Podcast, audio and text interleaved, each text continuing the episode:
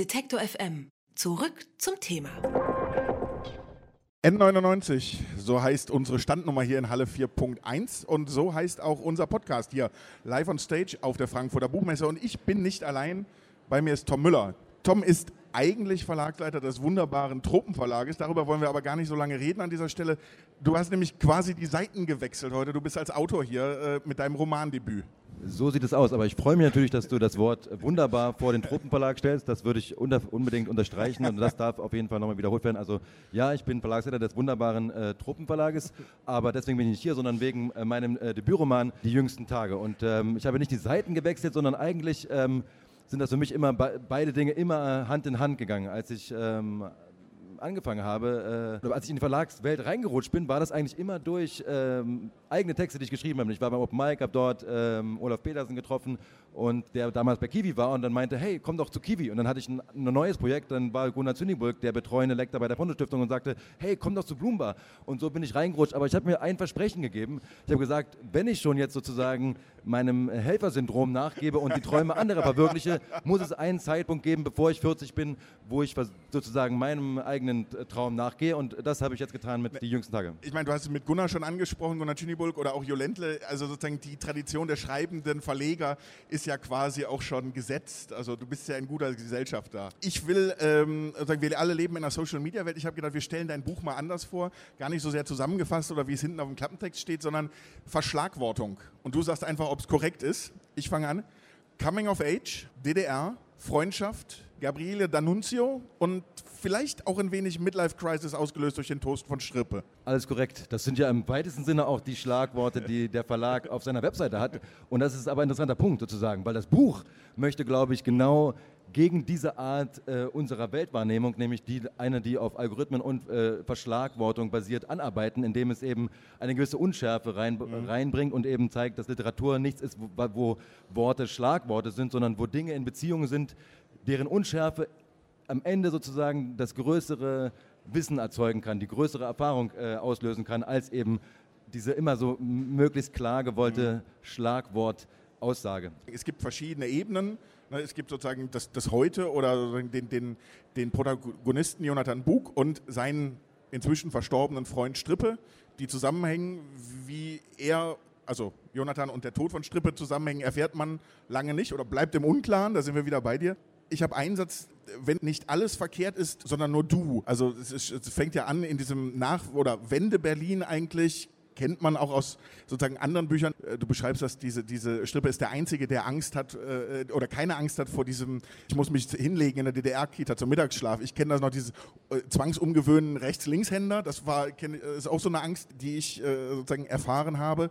Und, und das, äh, das Dritte ist, was ich sehr, sehr spannend finde, ist im Prinzip dieser Moment, dass die, die Wende-Generation der Eltern so beschäftigt war mit sich selbst, dass sie eigentlich gar keine Zeit mehr hatten, sich um ihre Kinder zu kümmern. Und das ist ja eigentlich so ein Stück weit die Rolle von den beiden oder so, so werden die beiden groß. Diese Freundschaftsgeschichte, an welchem Punkt hast du dir überlegt, dass es sozusagen diesen Freund braucht, der ja im Prinzip sowas ist wie Vorbild, Eltern, also der nimmt alle diese, diese, diese Rollen ein? Also es braucht immer einen Verführer, glaube ich, wenn man den Glauben entwickeln will, dass man oder den, den Glauben haben möchte, ähm, dass man die Welt nicht so akzeptieren muss, wie sie ist, dass man eben das, was, das Vorgefundene, man wird irgendwo reingeboren, äh, reingeworfen in eine Welt, die einfach dann so oder so ist und sie nicht akzeptieren zu müssen, sondern ähm, daran zu glauben, die Kraft zu haben, sie selber zu gestalten. Ich glaube, das klappt fast nie, wenn man nicht einen Lehrer hat oder einen Verführer, einen Gegenüber, einen Anstifter, würde ich sagen. Vielleicht ist das das beste Wort. Jemanden, der ihn dazu anstiftet und einem vielleicht auch ein bisschen zeigt, ähm, wie das gehen kann. Und das machen die beiden natürlich in diesem unfassbaren Vakuum, das beides ist. Ja? Es ist eben ein großer Freiraum. Äh, die leben da ja an dieser quasi Halbinsel zwischen Brandenburg und äh, äh, West-Berlin, so einem totalen Niemandsland, wo sie alles wie so eine virtuelle Realität, ja, hier, wir sind hier gar nicht weit weg äh, von, von dem Stand, wo es die virtuellen Realitätsbrillen ja. gibt. Und ungefähr so äh, war diese Zeit damals. Aber das Interessante ist eben, dass sie wachsen auf mit diesem extremen Freiraum, merken dann aber, dass dieses Versprechen, was dort, ähm, ja, was dort beginnt und was dort äh, seinen Anfang nimmt, am Ende sich überhaupt niemals mehr einlösen wird, sondern dass am Ende die, all dieser Tätigkeiten, die sie machen äh, und dieser, der Zeit, die vergangen ist, der ganze Raum besetzt ist. Und zwar äh, nicht von ihnen, sondern von ähm, Leuten von drüben oder zumindest von, äh, von Strukturen, auf die sie überhaupt keinen Einfluss haben. Und ich glaube, das ist dann wiederum auch ein Spiegel der Erfahrung, die die meisten Ostdeutschen heute haben, dass sie merken, hey, in den 30 Jahren ist mein ganzes Land praktisch verschwunden. Alle Territorien, die cool sind, die Seen, äh, Schlösser sind irgendwie im Besitz äh, von ähm, Leuten, deren Namen keiner kennt und die wir letztlich alle mit unseren Steuern bezahlt haben ähm, und die Treuhand äh, zu günstigen Preisen veräußert hat. Ist es Zufall, dass das Wendejubiläum oder eben diese 30 Jahre jetzt genau, dass es in diesen Zeitraum fällt? Mein Buch. Genau, also die Veröffentlichung? Das ist in der Tat Zufall. Also ich kann nicht neben der Arbeit als Verlagsleiter schreiben. Manche können das, ich kann das nicht. Bin ich einfach beschäftigt, äh, meine Autoren durchzusetzen und kann mich nicht um meinen eigenen Kram kümmern. Deswegen brauchte ich einen Freiraum und den gab es eben erst jetzt.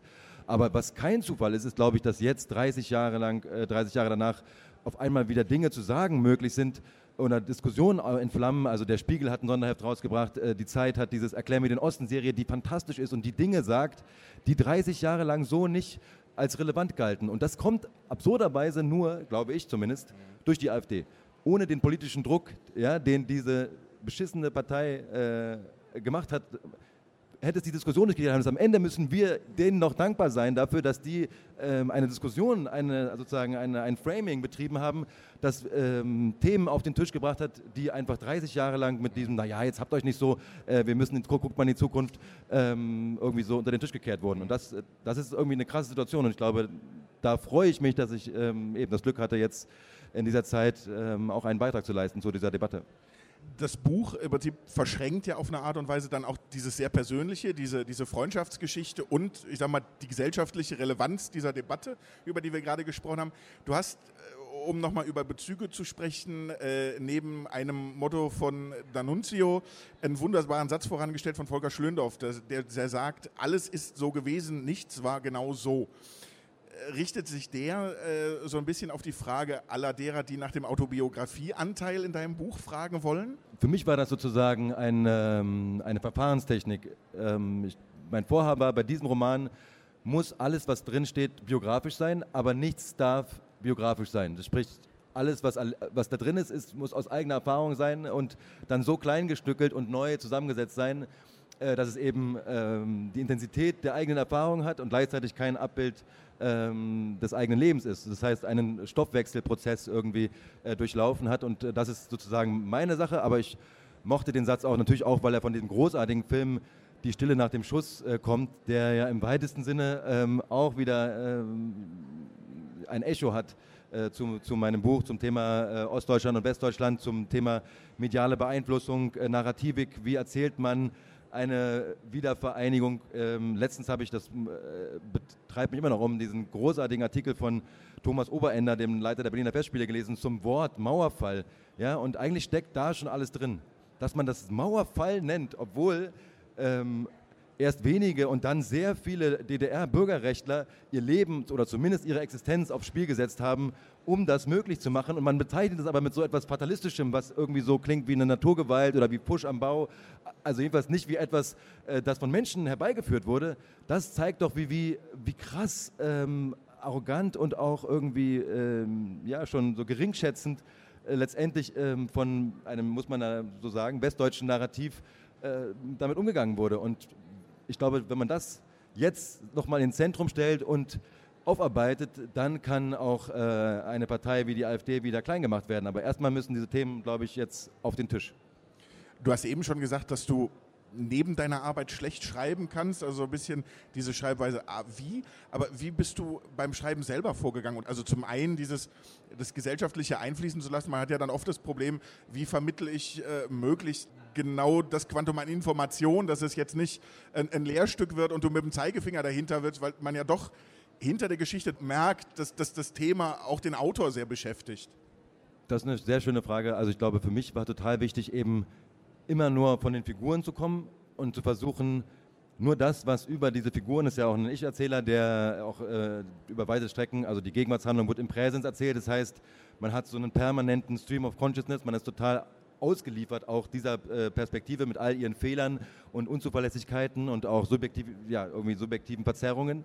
Ähm, und nur das, was eben äh, diese Perspektive zugelassen hat an Historie und an Gesellschaftlichem, das ist letztlich auch in den Text gewandert. Das wird natürlich dann auch oft ähm, äh, mir vorgeworfen, dass dann zu wenig ähm, historische Dinge oder die nicht klar genug benannt sind. Aber ich habe das Gefühl eigentlich, wir reden jetzt 30 Jahre über den Mauerfall. Diese Themen, die gehören so zum kollektiven Gedächtnis fast. Wenn man so kleine äh, äh, Triggerworte setzt, müssten, hätte ich gedacht, bei den meisten Lesern sofort eigentlich die, die Inhalte dazu da sein. Und deswegen habe ich mich entschieden, das nicht so breit auszuwälzen, sondern es aus ihnen heraus zu erzählen. Auch weil ich denke, man kann diese ostdeutsche oder auch Nachwendeerfahrung nicht immer äh, einbetten in dieses, das ist gegen den, das Regime oder das ist hier Stasi oder das ist hier das. Wenn man immer diese Kostüm-Requisitenklauberei äh, ähm, betreibt, dann wird es auch immer irrelevant, weil, man, weil dann kann man wirklich sagen, ja, aber die DDR ist doch jetzt schon 30 Jahre passé. Nein, es geht darum, die Erfahrung, die dort drin steckt, einfach erstmal als Erfahrung äh, zu erzählen und nicht immer mit diesem, mit diesem permanenten, mit dieser DDR-Keule, die es dann irgendwie auch klein und so ein bisschen rückwärtsgewandt macht. Deswegen wollte ich, habe ich mir eher gedacht, wie würde man heute Huckleberry Finn Stories erzählen in so einer Umgebung und den Zaun brauchte man dann, finde ich, für diese Nachwendejugend. Das ist vielleicht, wenn man so will, der Nachteil der jetzigen Zeitigkeit mit Jubiläum und der ganzen gesellschaftlichen Debatte, die du drumherum hast, dass, dass irgendwie viele dann nochmal diese Fragen an das Buch stellen und so ein bisschen ja, vielleicht mitbeantwortet haben wollen die Fragen finde ich auch total legitim. Ich finde nur, die Literatur sollte nicht äh, dazu da sein, eben gesellschaftliche Fragen, zu, also zumindest nicht direkt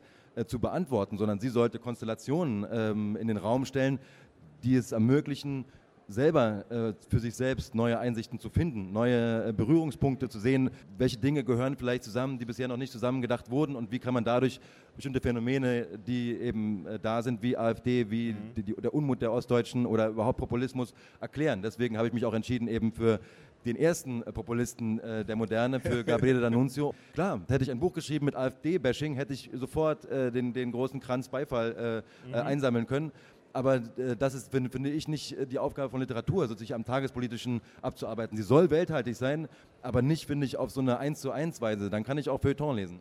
Bei D'Annunzio sind wir bei Italien und noch einem wichtigen Thema, glaube ich, auch für das Buch, aber auch wieder für dich biografisch, du warst beides lange und oft, oft und lange in Italien, hast Italienisch gelernt, nicht nur Italienisch. Äh, es gibt ja diesen klassischen Topos von der deutschen Italienliebe. Bei Eichendorf, da, da blühen die Pomeranzen und irgendwie, da, da sprudeln die Wasserkünste. Aber da, die ist es ja auch nicht. Bei Jonathan, der kann noch nicht mal die Pastanamen richtig aussprechen. Also, was ist das? Ist das auch wieder so eine Sehnsucht? Oder was bringt ihn auch in diese, diese Wahlverwandtschaft mit äh, D'Annunzio? Also im Roman ist es ja eher ein Zufall, weil eben äh, eine Halbitalienerin in ihr Niemandsland zieht und plötzlich äh, muss man sich vorstellen, wenn eben irgendwie ja, eine bunte Farbe in ein äh, graues äh, Feld kommt, dann fällt sie natürlich auf und ja, regt an, sich damit zu befassen. Aber ich glaube, Italien für mich persönlich und auch im Buch hat einfach, glaube ich, eine ganz besondere äh, Rolle, die auch für viele Ostdeutsche, manche machen das mit äh, Griechenland, manche mit Frankreich, sehr relevant ist, nämlich ähm, Herkunft. Ja, wenn deine ganze Herkunft praktisch über Nacht als irrelevant ausradiert worden ist, weil du irgendwie nicht groß was ableiten kannst an Identität aus, deinem Her aus deiner Herkunft, dann brauchst du eine äh, Leihidentität. Ja. Und das ist Italien. Also das ist eine Möglichkeit, einen positiven Identitätsbezug herzustellen. Und weil Italienisch oder aber auch könnte auch Frankreich sein, so positiv besetzt sind im deutschen Kontext, glaube ich, nimmt man sich das und äh, hat es so eine krasse Wirkung, weil es auf so ein trockenes Feld äh, fällt, nämlich eine, ein, ein Leben ohne eine positiv besetzte Herkunft. Ich will als letztes nochmal auf die Namen. Also Jonathan Bug ist schon, schon ein, ein, vom Namen her jemand, eine Person, der man sich gerne nähert. Allein als ich das erste Mal Strippe, also habe ich gedacht, okay, das willst du automatisch weiterlesen, weil mit Strippe will man selber Abenteuer. Man, man möchte nicht alles das machen und nicht jemand immer so, so knietief in diese klein, kleinkriminelle Scheiße greifen wie er. Aber es ist trotzdem so, man möchte mit dem unterwegs sein, man möchte da dabei sein. Und auch diese Bande, die die haben. Wie viel Spaß hat es gemacht, sich diese Welt zurechtzulegen? Also es hat sehr viel Spaß gemacht, mir die Welt zurechtzulegen, aber wie ich sagte, alles in diesem Buch ist autobiografisch, insofern äh, nicht so, aber äh, so ähnlich äh, habe ich all das auch gemacht und das zu tun hat auch sehr viel Spaß gemacht. also insofern nein, das war, das war eine, schöne, eine schöne Sache und danke, freut mich natürlich. Ich mag die Namen, äh, also gerade Strippe, das war wirklich ein Zufallsfund und äh, über den habe ich mich sehr lange sehr gefreut. Die jüngsten Tage heißt der Roman von Tom Müller. Bei Rowold ist er erschienen und kostet 22 Euro. Das ganze Gespräch können Sie gerne bei uns im Podcast nachhören. Der heißt N99 und ist der offizielle Podcast der Frankfurter Buchmesse. Natürlich von und mit Detektor FM. Mein Name ist Claudius Niesen und ich sage vielen herzlichen Dank, Tom Müller, für das Gespräch. Vielen Dank, Claudius, war toll. Gerne. Alle Beiträge, Reportagen und Interviews können Sie jederzeit nachhören im Netz auf detektor.fm.